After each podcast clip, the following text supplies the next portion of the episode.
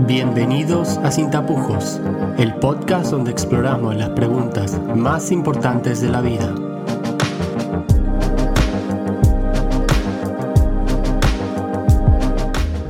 Episodio número 3. Articulando el desarrollo integral para el impacto social. Keila Muñoz, eh, bienvenida al programa Sin Tapujos, ¿cómo estás? Bien, Fede, muchas gracias por invitarme, por poner este tema que me parece súper importante para la iglesia y dar un espacio para hablar. Así es, así es, así que bueno, yo también estaba muy ilusionado de, que nos vengas a hablar de este tema que la verdad es que a mí personalmente me interesa mucho, eh, no soy ningún tipo de experto, así que siempre estoy abierto a aprender más de la gente, en este caso de vos, así que eh, el título que le dimos al programa es Articulando el desarrollo integral para el impacto social. Así que antes de que empecemos a hablar del tema en específico, contanos un poco acerca de vos, quién sos, eh, a qué te dedicas, cuáles son tus intereses y cómo es que te empezó a interesar este tema en, especial. Ya, a ver, eh, bueno, yo soy Keila Muñoz, soy una joven peruana de 30 años eh, comunicadora de profesión, más de 10 años de experiencia en estrategias publicitarias y marketing, pero siempre con, una, eh, con un interés de poder servir a los demás. Creo que como muchos de nosotros, de las personas que escuchan y de nuestros amigos, fui formada en una familia cristiana. Mi madre era cristiana, mi padre no. Eh, también crecí en contextos de pobreza y de mucha necesidad y pude ver cómo por medio del amor y de la gracia de Dios pude eh, pasar varias dificultades que la sociedad me ponía, ¿no? La carencia económica, por ende, no tener acceso a una educación de calidad, eh, por ende, al no estar en una institución reconocida, los contactos son limitados. Entonces, varias eh, aristas que hacían, hacían ver mi futuro poco prometedor. Sin embargo, eh, mi madre fue una mujer que siempre nos inculcó mucho trabajo, mucho, pero mucho trabajo. Entonces, empecé a trabajar desde muy joven, a los 16 años, eh, y de ahí no paro hasta el día de hoy. Con el favor de Dios llegué a obtener puestos de liderazgo en empresas muy reconocidas en mi país, aquí en Perú, pero siempre con la intención de algo más tengo que hacer, ¿no? Y era un poco recordar mi origen, recordar de dónde venía, recordar que eh, las mismas carencias que yo pasé en mi niñez las seguían pasando hoy muchos niños, muchos adolescentes.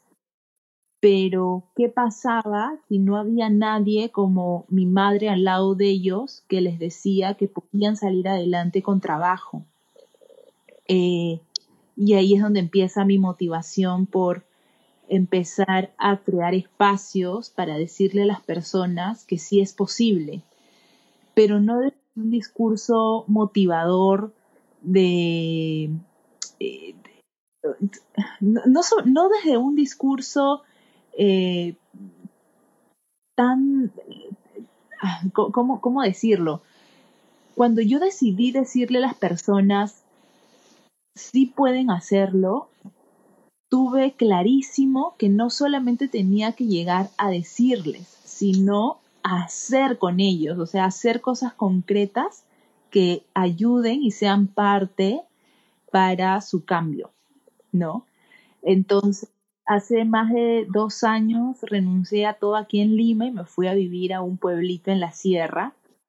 Eh, y fue increíble porque pude volver a conectarme nuevamente con mi origen, con la necesidad, ya no solamente desde Lima, que es una ciudad, es la capital de Perú, sino desde pueblos que están al interior del país, muy alejados, que para revisar un correo electrónico, pues eh, tienes que viajar horas de horas.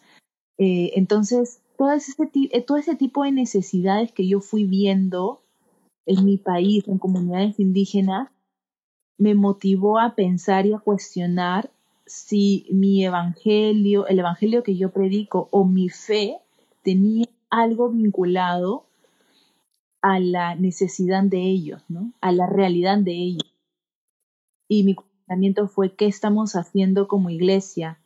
¿Llegar a evangelizar o llegar a transformar?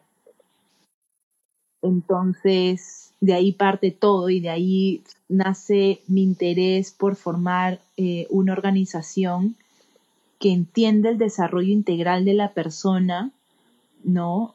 Sin tapujos, sin tapujos. ¿Por qué? Porque tratamos de validar eh, las ciencias, ¿no? La psicología, las ciencias sociales, eh, y no, validar, no, es, no, es, la expresión correcta, sino reconocer y darles la importancia que merecen para el desarrollo de una persona.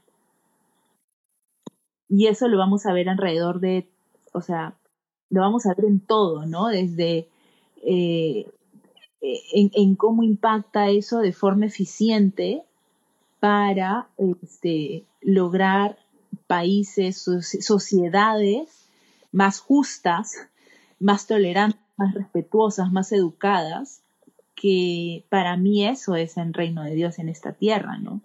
Sociedades más seguras, eh, donde en respeto la educación sea pues nuestra bandera. Eso, eso para mí es, es el reino de Dios. Así es. Eh, entonces podríamos decir que te diste cuenta que es importante de alguna forma apreciar las ciencias humanas como regalos de Dios herramientas apropiadas para poder ayudar a la mente y al cuerpo humano, ¿no? aparte de, de la ayuda espiritual que te da la iglesia. Sí, totalmente. Y eso pasaba porque lamentablemente nosotros los cristianos nunca hemos tenido las credenciales para pedir al mundo, a la sociedad, que nos vean como personas pensantes, eh, racionales, porque hemos vivido, al menos, ¿no? Yo, yo puedo hablar desde mi experiencia personal, crecí muy envuelta en misticismos, en cosas religiosas que no, ojo, no estoy diciendo que no sean parte de nuestra, de nuestra fe ni de nuestra vida, pero creo que hemos espiritualizar todo, ¿no? Entonces, cuando uno sale a debates con el único, con el único propósito de traer valor al desarrollo de nuestra sociedad, pues terminamos haciendo, no, es que la Biblia no dice eso, por eso es ya no, ya no hay más.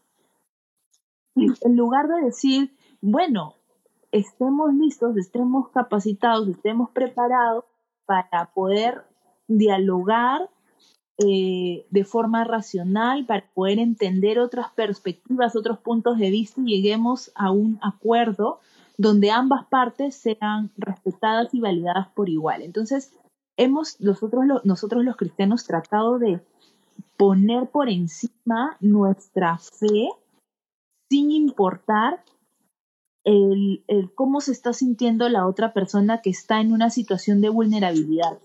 Y cuando vulnerabilidad estamos hablando desde la pobreza, desde el analfabetismo, desde la violencia físico-psicológica, desde el homosexualismo, porque o sea, los homosexuales son vulnerables en una sociedad eh, donde eh, están vistos en menos, son considerados pues pecados ir al infierno, en lugar de entender los procesos que cada persona tiene que atravesar, ¿no? Entonces, eh, yo sí creo que las ciencias humanas son un regalo de parte de, nuestro Dios para poder entender y tener una visión más integral del desarrollo humano, ¿no? de, la, de lo que es el, cuerpo, de lo que es el, alma y, la mente. Sí, el individuo que somos nosotros. Sí, es, es muy, muy interesante esto y la, la forma en la que vos te empezaste a interesar, la influencia quizás de, tu mamá también, el contexto en el que vos creciste, el punto en el que te diste cuenta que quizás mm, tu evangelio no era consistente, muy interesante, ¿no? Eh, entonces, en- metiéndonos un poco en el tema del que venimos a hablar, ¿podés eh, darnos una introducción y, exponernos el, el tema en el que vos nos venís a hablar? ¿Qué es exactamente el desarrollo integral para el impacto social y, y exponernos eh, el tema, exponernos el tema y el, eh, los puntos que nos venís a ofrecer hoy? De hecho, cuando yo empiezo a, a cuestionar muchas cosas, ¿no?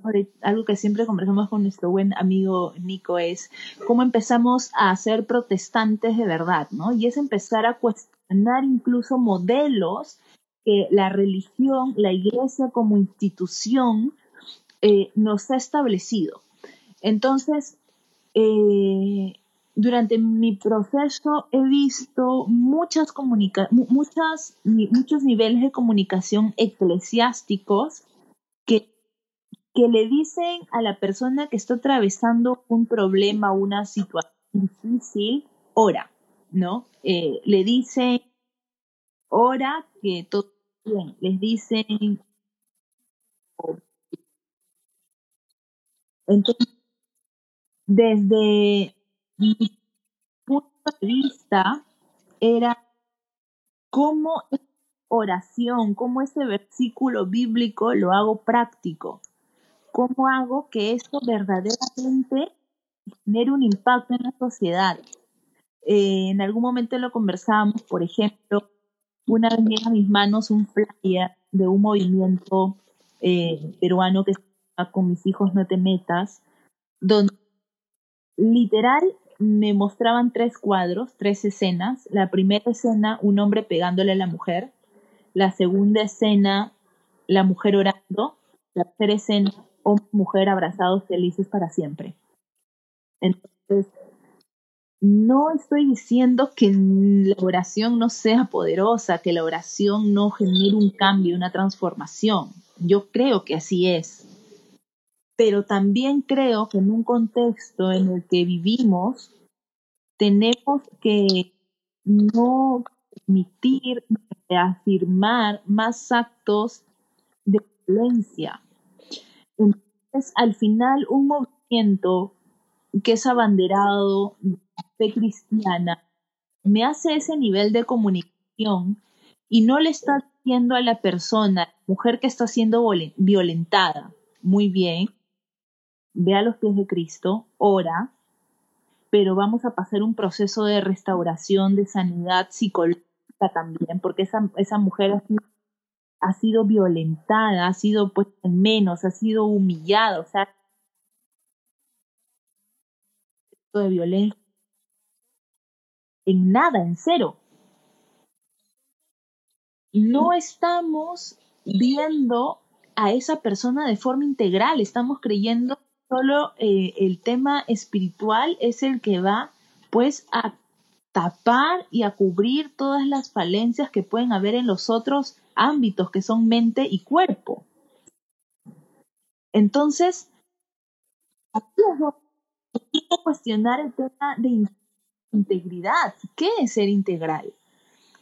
Entonces, es bueno crecer espiritualmente, sí, pero también bueno crecer en cuerpo, también es bueno crecer en mente, empezar a romper eh, esquemas y patrones que nos han venido siempre eh, encasillando en una sociedad violenta, en que es normal que el hombre sea agresivo, que habrá, que habrá hecho para que el hombre le pegue.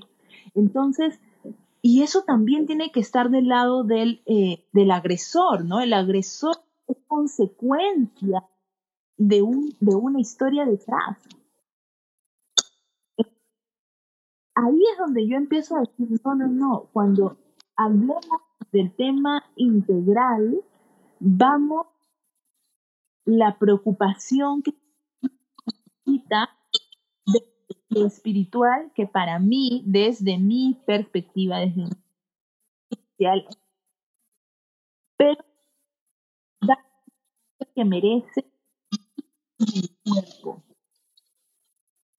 En este eh, es, donde empiezo a construir un pequeño modelo aquí, ¿no? Aquí en Lima, sobre cómo impulsar el desarrollo social integral de las personas.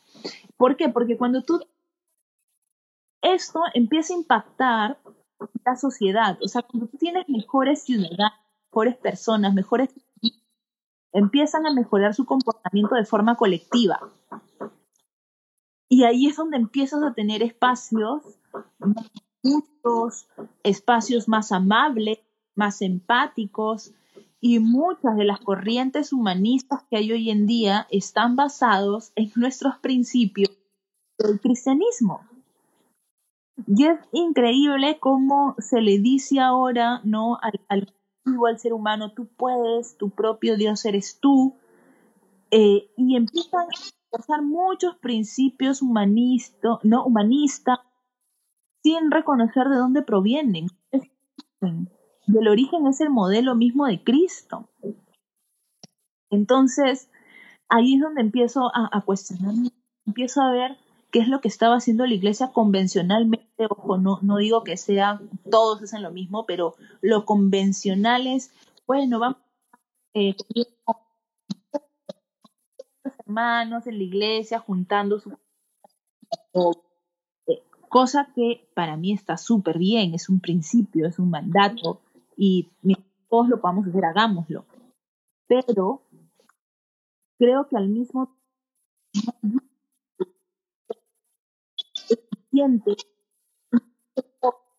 ya no sigue enseñar a cómo, a cómo conseguir su propio alimento, a cómo gestionar su propio alimento. Y la finalidad de que mañana no solamente gestione,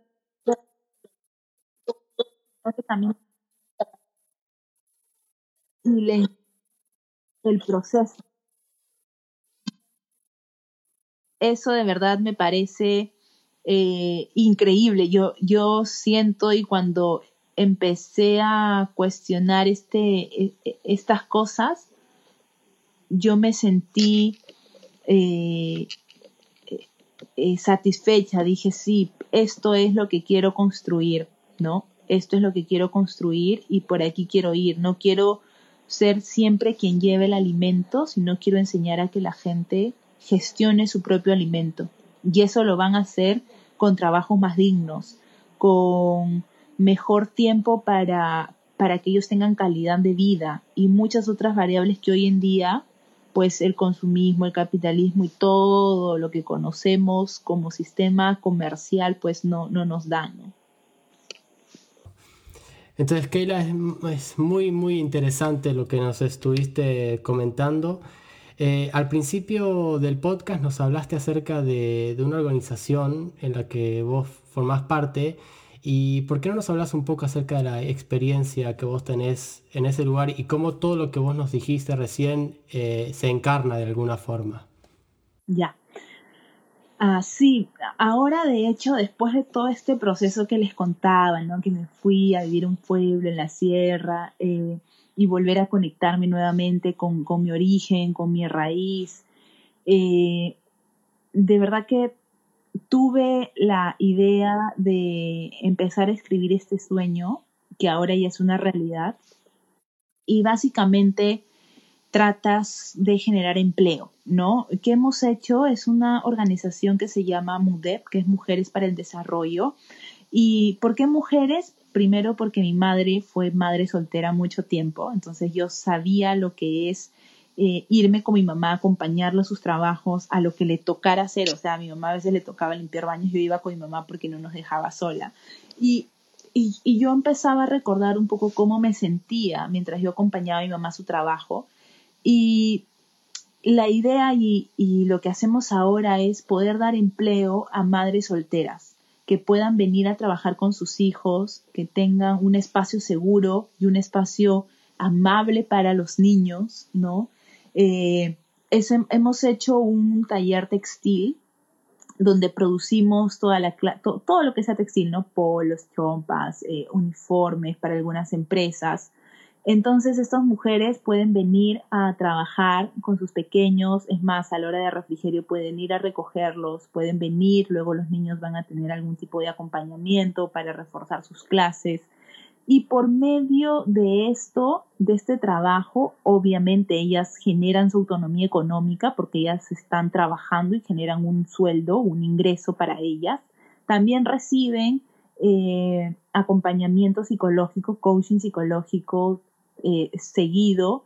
Eh, reciben también becas de estudio para que sigan avanzando. Por ejemplo, dentro de nuestro programa hay una chica que tiene 20 añitos y no está tan familiarizada con la lectura y con la escritura. Entonces, una persona que no sabe leer y escribir es mucho más vulnerable ante el sistema que nosotros vivimos. Entonces, estamos haciendo clases de refuerzo con ella. De hecho, ella es la que viene con su bebé todos los días a trabajar. Y, se nos abrieron las puertas con empresas bastante importantes a nivel nacional eh, que están confiando en nosotros, que están creyendo y apostando en nuestro modelo. Y de verdad que ha sido, ha sido una, han sido momentos muy críticos, muy, muy duros, muy difíciles, pero al mismo tiempo hemos tenido mucha satisfacción en ver sus vidas creciendo, no solamente eh, a nivel económico, sino verlas crecer eh, en liderazgo, verlas crecer, eh, cómo se relacionan socialmente, es increíble. Y dentro de este plan, lo más bonito para mí, lo más precioso es que les enseñamos a vivir dependiendo solo de Dios.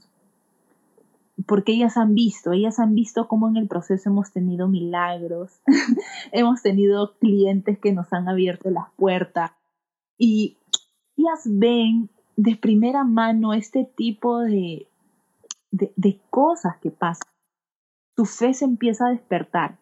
Empiezan a decir, yo también quiero lo que tú estás teniendo, Keila. Entonces, y cuando ellas empiezan ahora en este mismo, en, este contexto donde hemos estado cerca más de 100 días en, en, cuarentena absoluta en nuestro país, aquí en Perú, y hemos podido enviar alimentos, hemos podido enviar pagos, sueldos durante este tiempo, ellas decían, wow, no se olvidaron de nosotras y nosotros les decimos, Dios no se olvidó de ti y nosotras solamente somos un puente para que la bendición llegue a tu vida.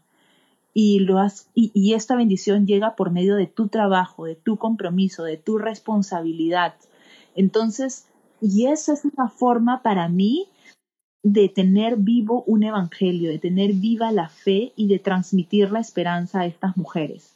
¿no? Ver ahora estas mujeres que por medio del trabajo están siendo parte de un proceso de discipulado, de liderazgo, me parece increíble, que no es un proceso que te dice, pues, lee un devocional todos los días, es un proceso que te dice, vive confiando en que Dios va a suplir tus necesidades. Esfuérzate, sé valiente y trabaja. Que Dios se encarga de ti. Él tiene cuidado de ti. Y que ellas lo vean por medio de nosotros me parece, wow, increíble. Y nuestro sueño nuestro sueño es que, que esto obviamente sea un modelo que nos ayude a proponer reformas laborales en nuestro país, que las personas no necesariamente tengan que estar trabajando eh, ocho horas diarias con tres horas de transporte todos los días, eh, trasladándose de, de lugares a una ciudad como Lima, un poquito para ponerlos en contexto, pues si vives en Villa El Salvador, que es un distrito bastante populoso de la capital, e irte a trabajar a una zona industrial o a una zona eh, corporativa, pues mínimo te va a llevar tres horas aproximadamente o cuatro horas en, hora punta. Entonces, si estamos hablando que, que, aquí la ley te dice que el, horario eh, por 48 horas semanales laborables, ¿no? El sueldo mínimo es de 930 soles menos descuentos, que son más o menos unos 300 dólares, pongámosle. Y eso es menos, son 290 dólares aproximadamente. A eso hay que descontarle los, eh, los descuentos, valga la redundancia, de acuerdo a ley. ¿No? Entonces la persona termina teniendo un ingreso promedio de 950, perdón, de 250 dólares aproximadamente. Mínimo en una ciudad como Lima te puedes gastar 300 soles, que es un promedio de 80 dólares, en transporte, solo en transporte. Entonces, estamos hablando que aproximadamente, si mis números, mis cálculos no fallan en dólares, una persona por laborar 48 horas semanales recibe un ingreso promedio de 200 dólares aproximadamente.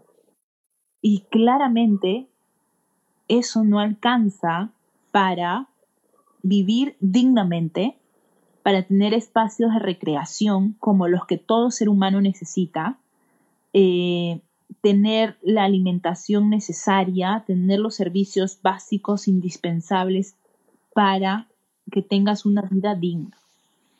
Y a esas, a esas 48 horas les tienes que sumar el tiempo de transporte, que estamos hablando de más o menos unas 3 horas por día, eh, son 18 horas más semanales de transporte. Entonces, a la persona le está quedando cuánto tiempo real para poder pasar tiempo de calidad con su familia si es mujer, con sus hijos, en casa, eh, con, el cuidado, porque eh, entonces ahí es donde nosotros empezamos a cuestionar si verdaderamente todo este sistema eh, religioso que ha querido mucho tiempo tener injerencia en toma de decisiones trascendentales para el sistema, está siendo porque lo único que está haciendo es está avalando para mí sistemas de esclavitud legalizadas.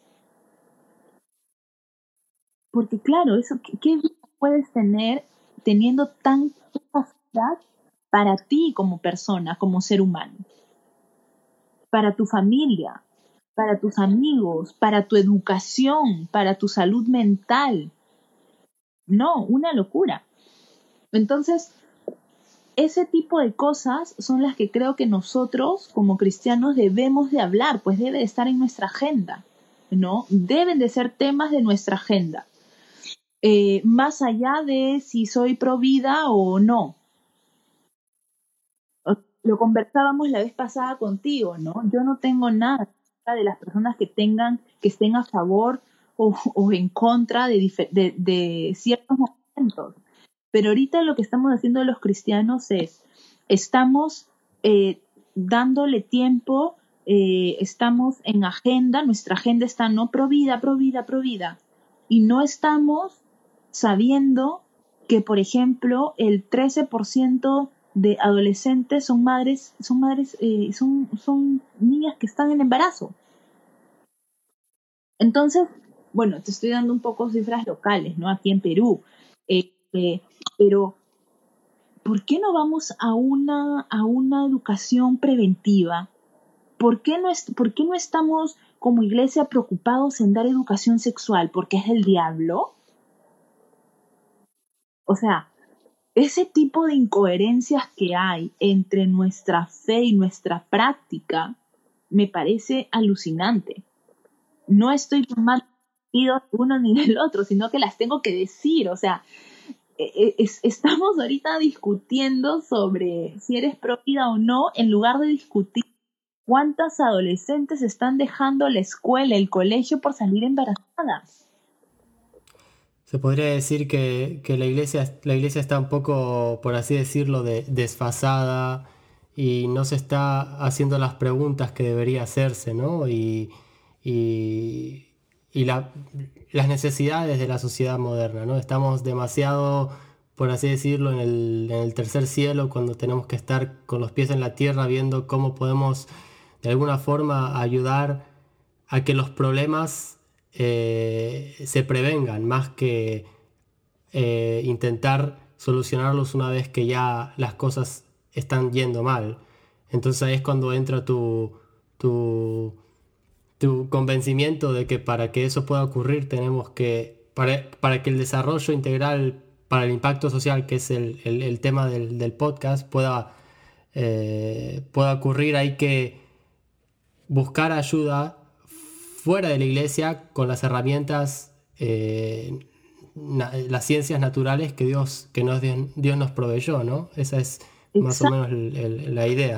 Sí, y, y, no solamente eso, sino que la iglesia esté dando la ayuda fuera a la sociedad, que la iglesia esté dando ayuda al sistema educativo para combatir y no ponernos en la, en la situación de discutir quién gana y quién pierde, quién es pro vida y quién no es pro vida, sino preocuparnos por lo que verdaderamente debemos de preocuparnos, que son esos adolescentes que están saliendo embarazadas, que están teniendo, eh, o sea, vamos a ir a atacar el problema, el efecto, perdón, vamos a atacar la causa eh, o vamos a atacar cuando ya tenemos el problema encima.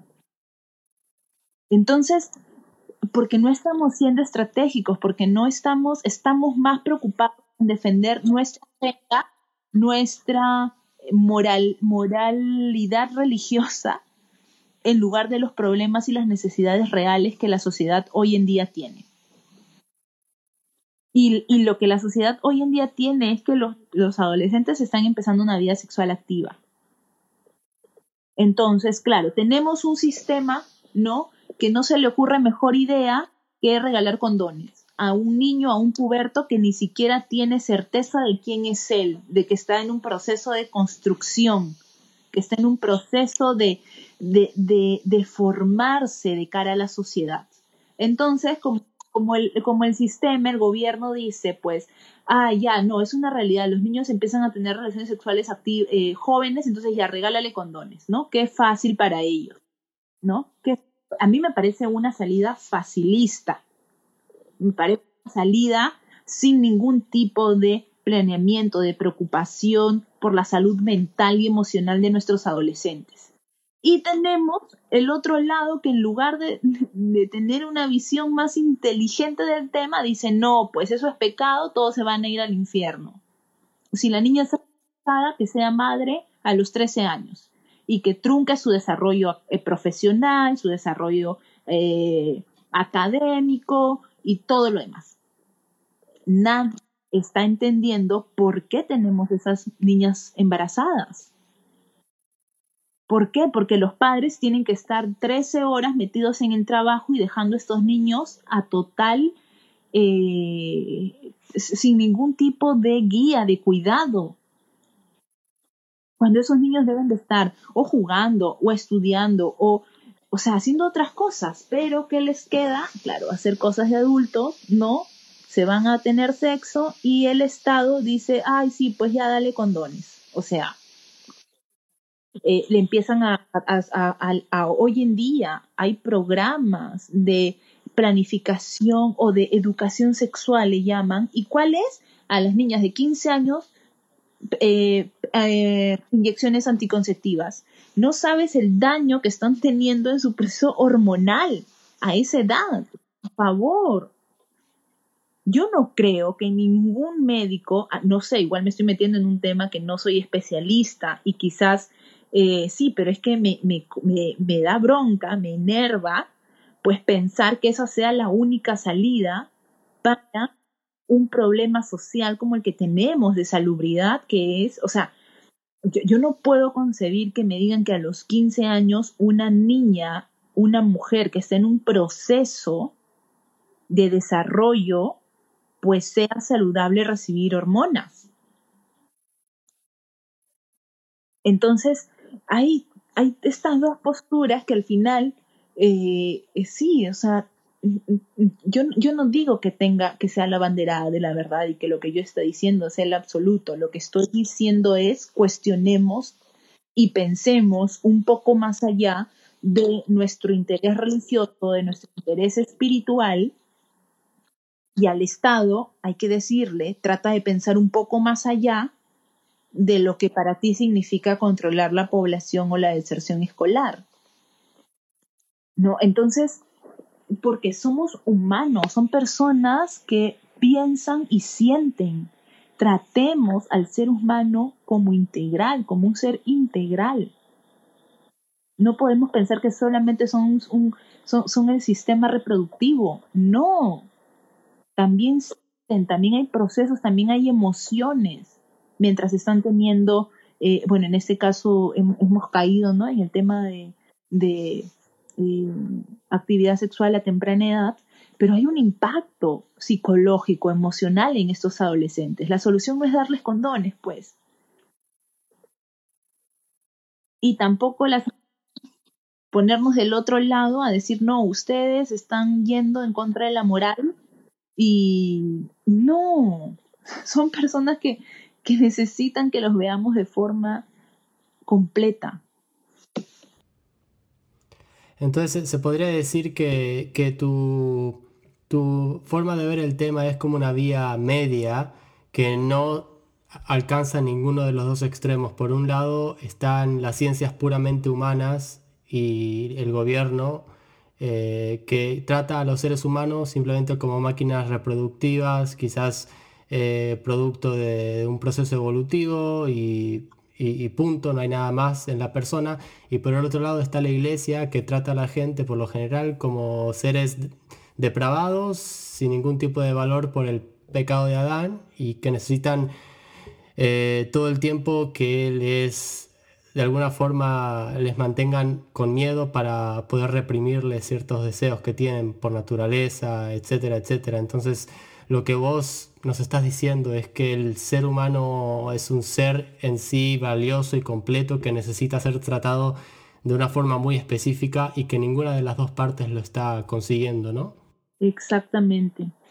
Eh, no, no, no es por, por, por, cuestionar o criticar algo, pero he visto cruzadas evangelísticas que mueven millones, de millones, y que se van a naciones completas para y llevan medicina, llevan esto en un día, ¿no? Y que en un día restauran la, el país.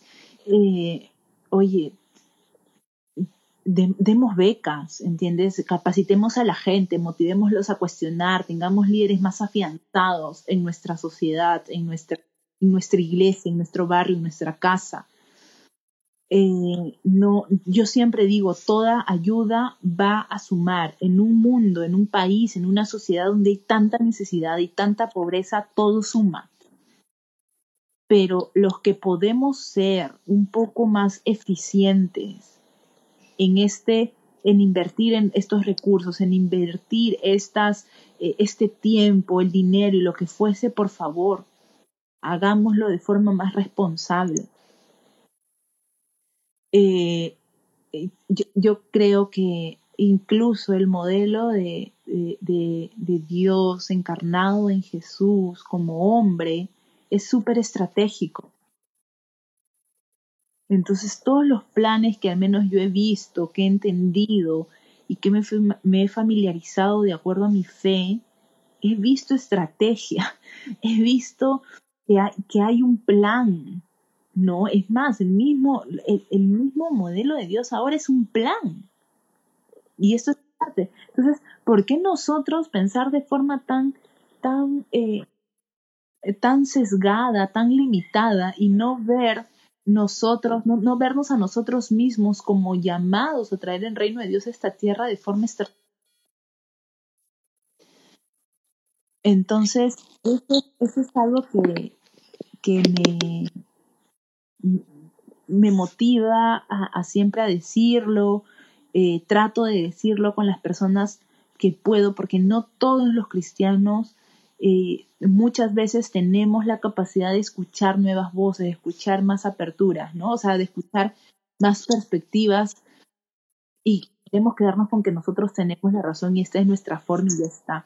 Conversamos, debatamos, discutamos, eh, que nuestro, nuestro libro de, de, consultas también sean pues fuentes no oficiales, veamos cómo están las cifras, conversemos con respecto a eso.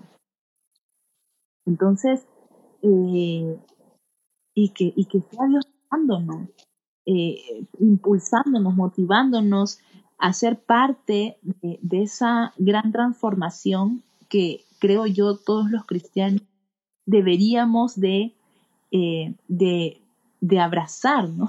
Un mundo más justo, un mundo más empático, un mundo que respeta, un mundo que, que, que, está abierto a, a poder apreciar las posturas de cada uno, pero todos con un nivel de cuestionamiento, criterio y de capacidad, eh, y, con una capacidad de análisis que yo estoy segura va a impactar en todos los aspectos de nuestras vidas, hasta en cosas más sencillas, más prácticas, hasta, hasta cuando nos toque tomar decisiones trascendentales, ¿no? Porque una adolescente, o sea, un poco para aterrizarlo, ¿no? Lo que te estoy diciendo en forma práctica, un adolescente con capacidad, con criterio de análisis, de cuestionamiento, pues va va a pensar más veces el tomar decisiones que no le contribuyan a un mejor futuro va a tener más conciencia sobre los riesgos que pueden haber, ¿no? En tener una vida, por ejemplo, en tener una vida sexual activa.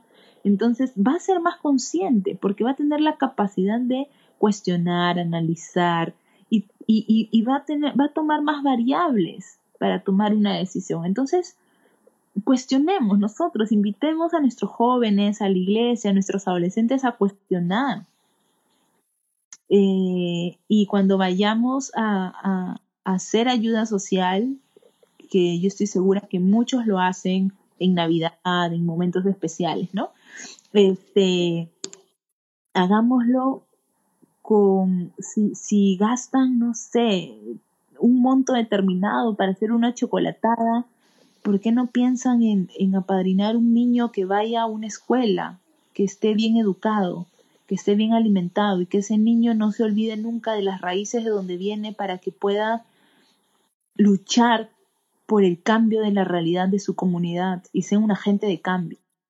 ¿no? Entonces, seamos más estratégicos. Eh, yo creo que debemos de ser más responsables con nuestra fe, con nuestro credo, con el Evangelio que seguimos y empezar a, ver al individuo de forma integral y empezar a abrazar las diferentes ciencias humanas para llegar a un a, a, generar y a tener estos agentes de cambio que tanto necesitamos, ¿no? Estos líderes que tanto necesitamos en nuestra sociedad. Así es. Así es, así que bueno, ha, estado, me ha, encantado la información que, nos diste, Keila. La verdad es que eh, estoy seguro que a muchos de los que nos van a escuchar, esperemos que sean muchos, seguro que sí, eh, de alguna forma sus ojos sean abiertos, ¿no? Para ver que realmente hay una vía media, ¿no? En, en el que podemos buscar realmente el desarrollo eh, integral de las personas y Así que em, quería preguntarte, eh, ¿hay algún tipo de, recurso? ¿Hay algún, por ejemplo, ¿tiene tu organización una página web, alguna página de Facebook para que puedan averiguar más? Eh, ¿Tienes algún tipo de documento, libro, recurso que puedas recomendar a la gente que quiera saber más acerca de esta, de esta problemática, de estos temas? Sí, claro. De hecho, eh, yo creo que cada uno de nosotros tiene un proceso diferente de aprendizaje. El mío siempre es en base a, al escuchar, al conocer necesidades reales, a acercarme a otro tipo de personas. Lo primero que les podría recomendar es salgan de la cascarón donde están, vayan que verdaderamente eh, no estén dentro de lo que nosotros conocemos como como lo convencional, pero vayamos con otra perspectiva, ¿no? Cuando estén afuera, vayan con una perspectiva no de turistas, no de, ay, eh, pobrecitos, eh, pónganse en los zapatos de ellos. Eh, hay un libro muy bueno que me ayudó mucho en todo este proceso que se llama La imaginación sociológica, porque a veces nosotros tenemos una una perspectiva de lo que hacemos socialmente sin tener un entendimiento profundo de qué es lo que verdaderamente la sociedad necesita.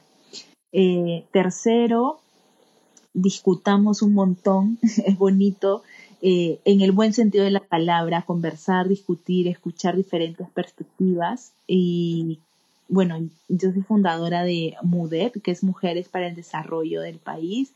Eh, nos pueden buscar en Facebook así. Eh, y nada, siempre pedirle a Dios que nos guíe, que guíe nuestros pasos y que esos pasos eh, sean claves, sean estratégicos para poder cambiar el mundo. Creo que sí lo podemos hacer.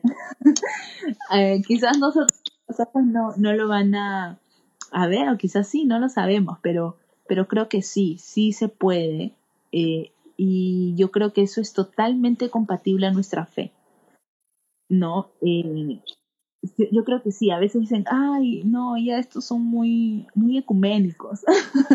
Pero no, el, llegar a un término medio no quiere decir que tu fe sea negociable. Quiere decir que tu capacidad de análisis, de raciocinio y tu corazón está abierto para todas las personas tal como lo hizo Jesús. El hecho de que estés un punto medio no quiere decir que estés negociando tus principios o tu fe pero sí estás abriendo tu mente y tu corazón para las personas que piensan diferente que tú, para las personas que ven la vida diferente que tú, porque así nos vio Jesús a nosotros. Entonces, y si Él tuvo la capacidad de hacerlo y eso nos lo demanda a nosotros, o sea, ¿quién somos nosotros para no cumplirlo? ¿No? Entonces, es eso, amigo Muchas gracias. Sí, ha sido, ha sido un placer tenerte acá, Keila. Eh, la verdad es que los temas que nos has compartido, creo que como dije antes, van a hacer que los ojos de muchos se abran y empecemos a cambiar realmente dentro de las iglesias de cómo vemos al ser humano y de cómo podemos ayudar al ser humano. Así que muchas gracias Keila por estar con nosotros. No sé si querés añadir algo más o, o ya está, ya no, muchísimas gracias, de verdad me parece eh, increíble que haya un interés real por amigos, por jóvenes que querramos, que, queremos ver eh, nuestra, que, queremos ver un mundo más justo, un mundo más lleno de amor, de respeto, eh, sin caer pues en este nivel de de quién pega más fuerte, de quién grita más alto, ¿no? Eh, no, sino que verdaderamente busquemos el ejemplo de nuestro Dios eh, para ser esa luz que necesitamos ser en este mundo. Entonces, hay muchos que están gritando muy alto. Nosotros quizás a veces con, con el amor, con el entendimiento, podemos ser verdaderamente estos estos puentes que se necesitan, ¿no? Así es, así que bueno, de nuevo muchas gracias Keila. Eh, probablemente la próxima entrevista que, que, tengamos juntos quizás sea ahí mismo en Lima. Visita, eh, bueno, ahora, ¿dónde estás ahora? Ahora estoy en Lima. Bueno, entonces lo que te decía... Nos vamos a la selva. bueno, pues quizás la próxima eh, entrevista sea ahí mismo dentro de, de lo que es la organización y, podamos hacer eh, una segunda parte del podcast. Así que bueno, muchas gracias Keila. A, ustedes, gracias Pedro, a ti. Ha sido un placer, así que señores y señores, aquí la tienen a Keila. Si, si quieren saber más de la organización, les voy a dejar el, link de la página de Facebook en la descripción, como también los recursos que Keila recomendó. Eh, les mando un saludo a todos y nos vemos la semana que viene. Chao.